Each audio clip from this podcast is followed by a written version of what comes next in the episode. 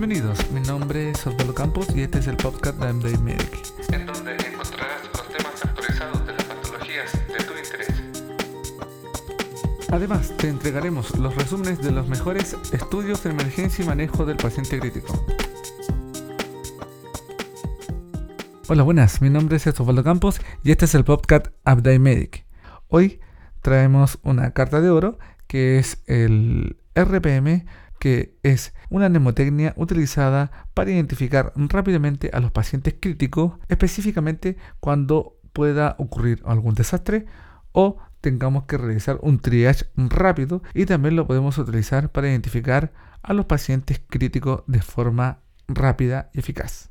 Esta mnemotecnia está basada en el método STAR Triage.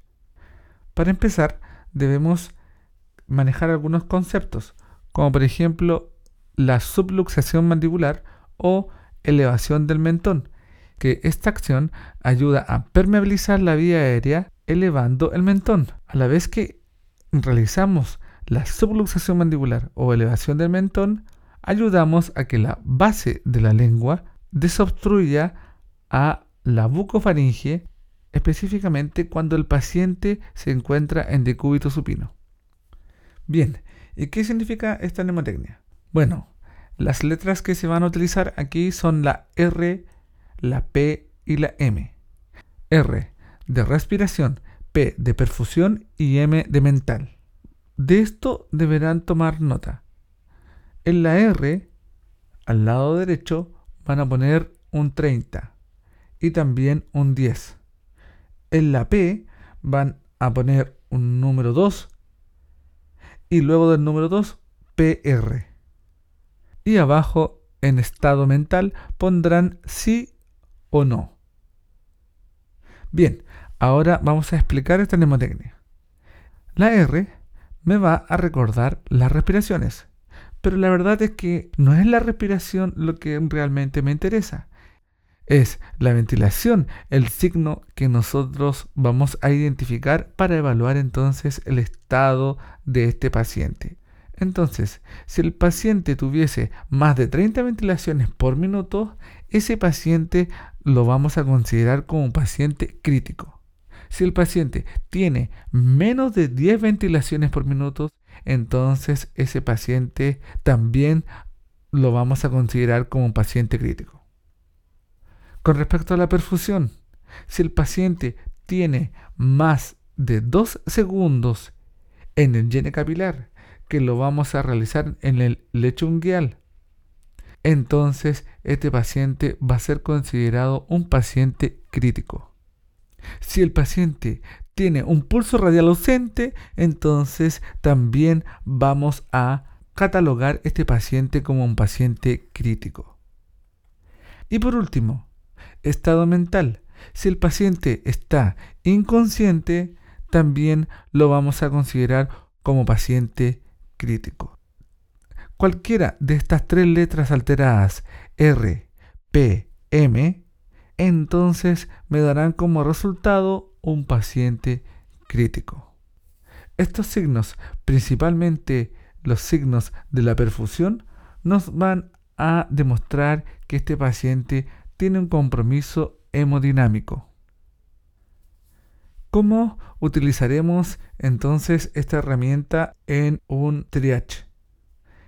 En un accidente masivo, el oficial triage o el encargado entonces de realizar esta clasificación para identificar la prioridad de atención y es en donde debemos identificar al paciente que es rojo o al paciente crítico, entonces este oficial triage tendrá entre 15 a 30 segundos para realizar una evaluación de este paciente y identificarlo con un color del triage.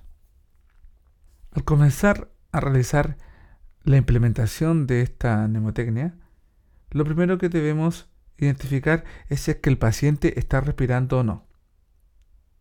Si el paciente respira y tiene una ventilación sobre 30 por minuto, entonces el paciente es rojo. Si el paciente no está respirando, o más bien dicho, no está ventilando, entonces vamos a tratar de permeabilizar su vía aérea. Para hacer esta acción, entonces utilizaremos la subluxación mandibular. Si el paciente ventila, entonces es un paciente rojo. Si el paciente no ventila, entonces podríamos decir que estamos al frente de un paciente considerado muerto.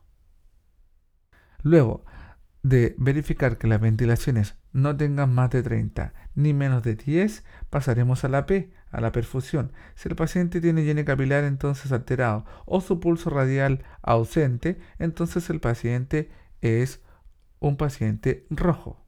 El llene capilar alterado significa entonces que hay compromiso hemodinámico. El paciente está en un shock. El paciente pudiese estar entonces en un shock hipovolémico. Hay problemas de perfusión. El paciente que tiene un pulso radial ausente es un paciente que entonces podemos deducir que tiene su presión sistólica menos de 90 milímetros de mercurio. Este signo nos está demostrando que este paciente entonces está hipotenso y al, al verse entonces involucrado en algún trauma, entonces debemos considerarlo como un paciente rojo o crítico. Si el paciente está inconsciente, entonces de inmediato se considerará crítico hasta que se demuestre lo contrario.